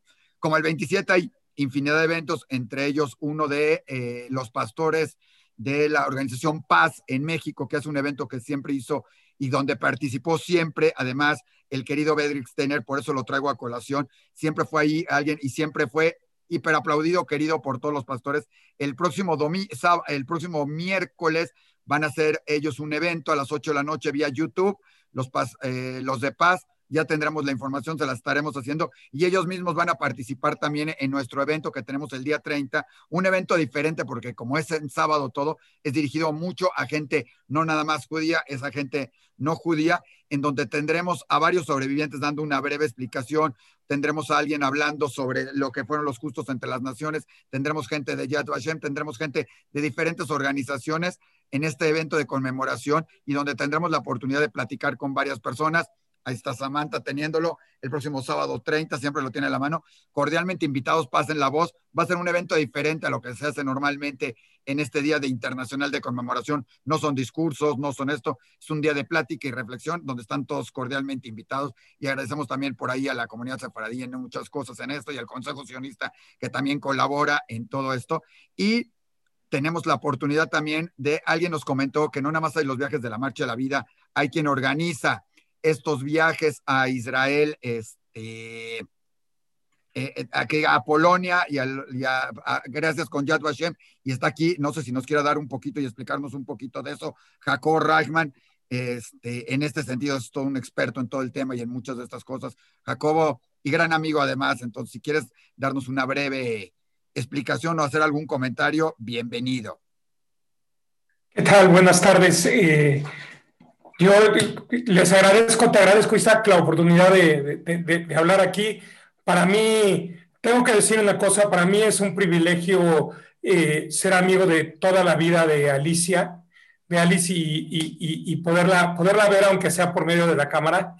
Eh, soy un gran fan del trabajo de Aarón y de Esther, ellos lo conocen, saben perfecto que, que soy un gran fan de su trabajo. Eh, que aparte de, de, su trabajo son maravillosas personas los dos. Entonces, eh, realmente es un gusto y un placer el poder, el poder escucharlos. Y, y, sí, yo no me canso de ver el documental. Lo he visto desde la primera vez que lo presentaron hasta cada que tengo oportunidad. No me canso de verlo y de, de hacerlo notar y de invitar a gente a que lo vea es, una, obra, una obra maravillosa a nivel contenido, a nivel lo que significa.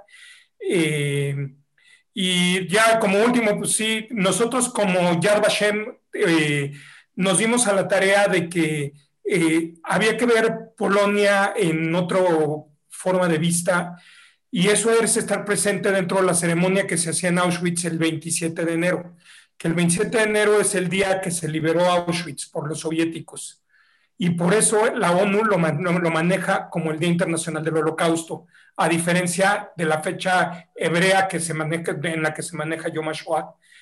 Y eh, seguimos lo que Simone Weil, que en alguna época sobreviviente de Auschwitz y luego fue presidenta de la Comunidad Europea, que decía, aquel que no estuvo en Auschwitz en invierno, no estuvo en Auschwitz y es por eso una de las razones por las que decidimos hacer este tipo de viajes en un momento donde se vive totalmente diferente.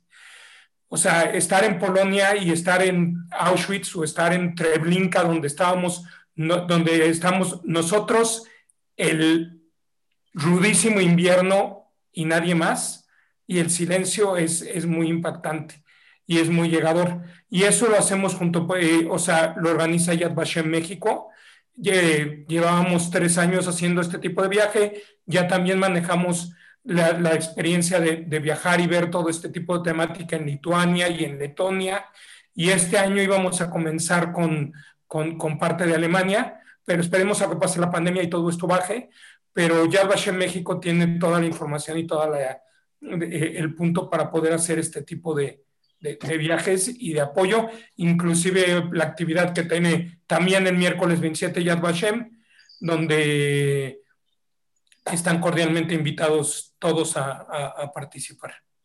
Muchísimas gracias. La verdad que digo, no, ya sé que no solo yo, Marcos y yo y otros jóvenes que no somos judíos nos encantaría pues pasar por esa experiencia y como le digo, no porque sea algo ay, de vacaciones o así, sino por lo que significa y bueno, eh, muchas gracias por la información. Isaac.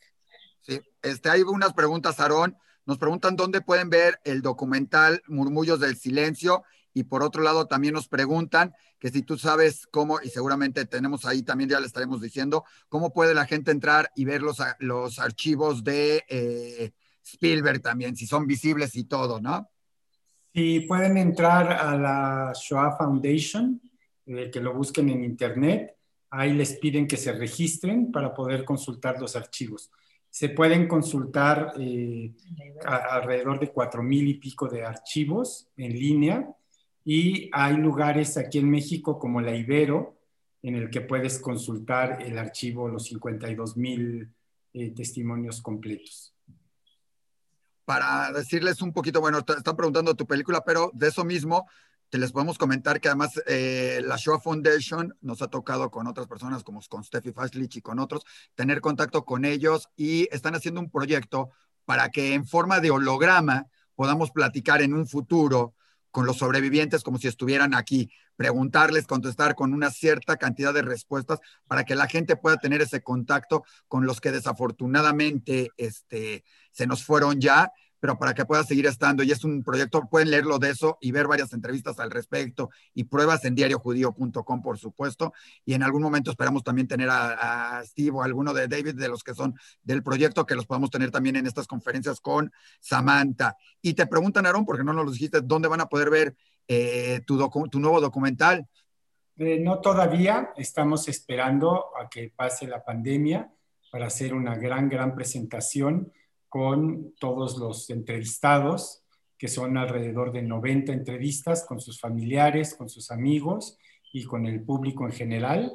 Eh, queremos hacer una presentación que junte a 800 mil personas.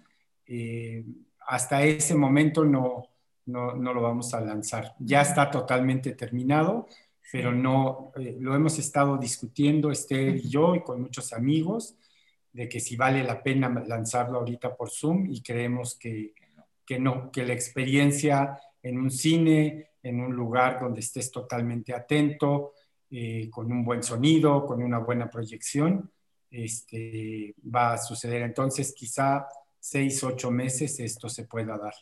Sí. sí, de hecho ya teníamos programada la presentación para junio del año pasado en el nuevo auditorio de la Universidad de Anáhuac, que está increíble, pero pues no, no se pudo. Entonces, pues estamos en espera. Voy a, espérame. Tenemos una joven que ha estado, bueno, una, una, chica que ha estado con nosotros en varias cosas, todo, viajó a la Marcha de la Vida con Bedrick, va a participar también el próximo sábado, y ella le ha hecho dibujos y cuadros a varios sobrevivientes. ¿Sí? Y justo me está compartiendo el que le hizo a Bedrick, se los quiero compartir. A ver si lo vemos.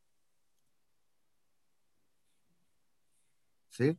Si lo alcanzan a ver, es una parte, es un cuadro en especial que le, que le hizo al señor Bedrick Steiner. Déjenme ver si está la segunda parte y compartirla.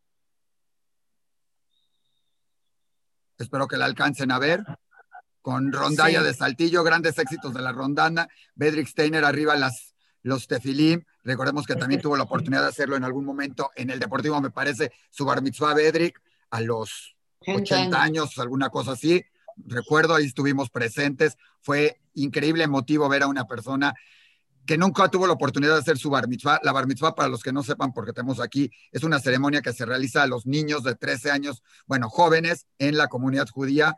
Este, vean, ahí están las fotos, ¿sí? Algunas son mías, seguramente no. Algunas fotos que hicimos juntos. Ahí está con el señor Peter Katz, otro gran amigo sobreviviente, y hicieron su bar mitzvah en el Deportivo, que fue un evento que le dio la vuelta al mundo, además. No tuvieron ellos la oportunidad de hacer ese, eso cuando eran jóvenes niños y lo pudieron hacer posteriormente gracias al Deportivo y a varias instituciones, ¿sí? Nada más quiero comentarte. En el, en el cuadro. Sí, nada más quiero comentarte, Isaac, que Bedrich hizo su bar mitzvah en los baños de. En, las en, los baños de, las letrinas de, junto a su papá. Es, es, lo que él pensó que era su bar mitzvah, ¿no? es lo que él, sí, y esa fue su despedida, fue la última vez que vio a su papá. Sí. Momento, ¿Qué momento más, más de esto? Samantha, así como tenemos los cuadros de Daniela, gracias, este, de Daniela Mansur, gracias por esto. Tú siempre tienes una sorpresa para todo mundo, por favor. Ah, espérame, parece que este, también está la señora Maya que quiere decir algo. No se tenga su micrófono abierto. Si está por ahí.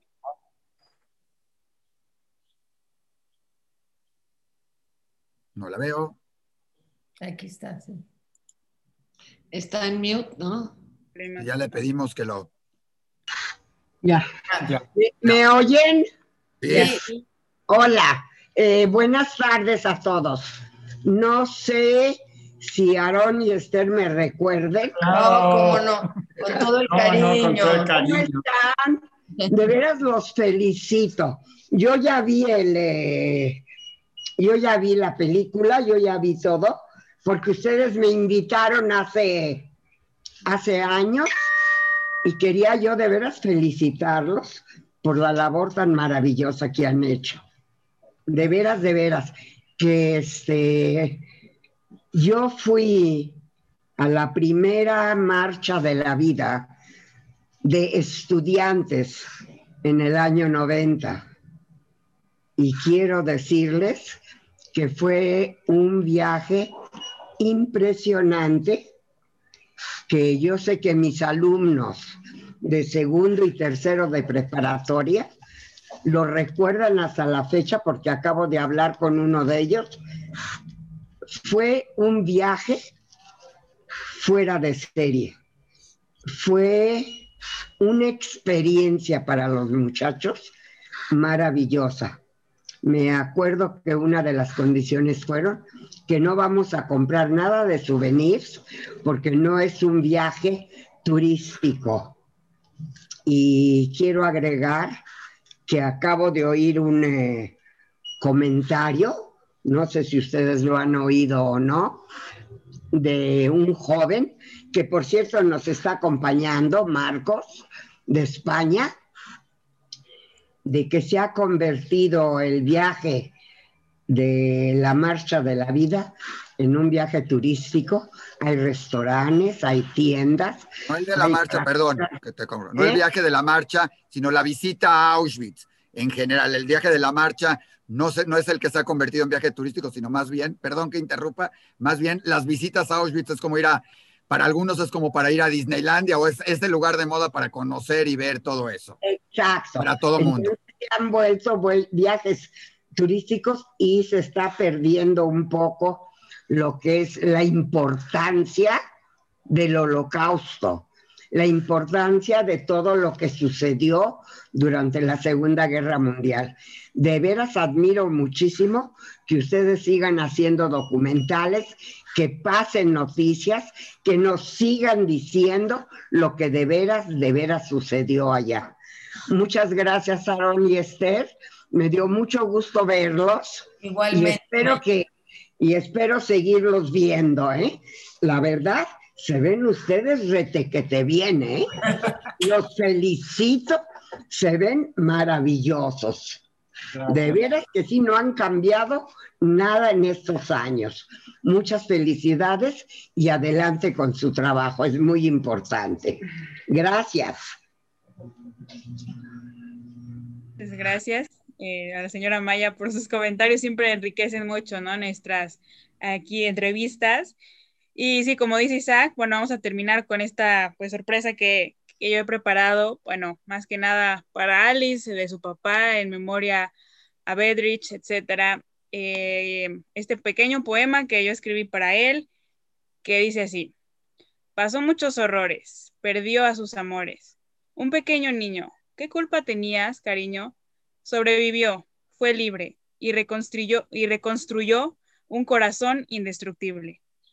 Muchas gracias a todos los que estuvieron aquí, Alice, Aarón, de verdad, muchas gracias. Les estaré también enviando pues el poema si quieren tenerlo ahí. Y nada más ya como último, quería pues poner, bueno, ya mencionamos eso, ¿no? Pero tenemos aquí los siguientes eventos. Bueno, aquí está el de hoy, que bueno, fue maravilloso. Gracias a todos por asistir. También en Facebook, los que nos siguen viendo, teníamos ahí como 30 o más personas también en Facebook. Eh, el siguiente es eh, la conmemoración a las víctimas del holocausto, el 30 en, en sábado.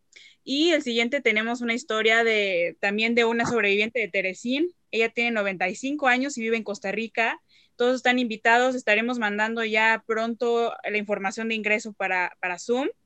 Muchas gracias. Igual si alguien del público tiene alguna historia que quiera que contemos aquí de algún sobreviviente, si todavía hay algún sobreviviente que sigue con nosotros, un hijo de sobreviviente, etcétera, pueden mandarme correo aquí, nos pueden encontrar esas transmisiones que quedan grabadas en Facebook de Diario Judío, de Voice of the Silence, la página, si la quieren seguir también tenemos Instagram. Y bueno, muchísimas gracias a, todos los que estuvieron escuchándonos. La verdad que fue un honor y esperamos también poder ver el, próximo documental de Murmullos del Silencio muy pronto y tal vez estaremos por aquí también, eh, pues pronto, ¿no? Esperemos. Claro. Y bueno, muchas gracias, Aarón, Esther, Alice, y pues adiós a, todos. Si pueden nada más prender su cámara y despedirse, pues estaría muy bien. Pero bueno, muchísimas gracias. Samantha, muchas gracias, Isaac.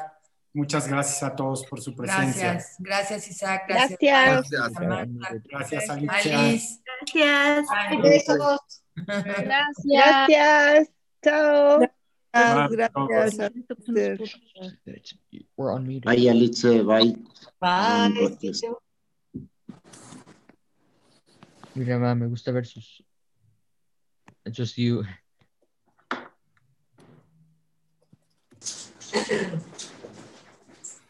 Boli, deja el fastidio, no te pongas nada.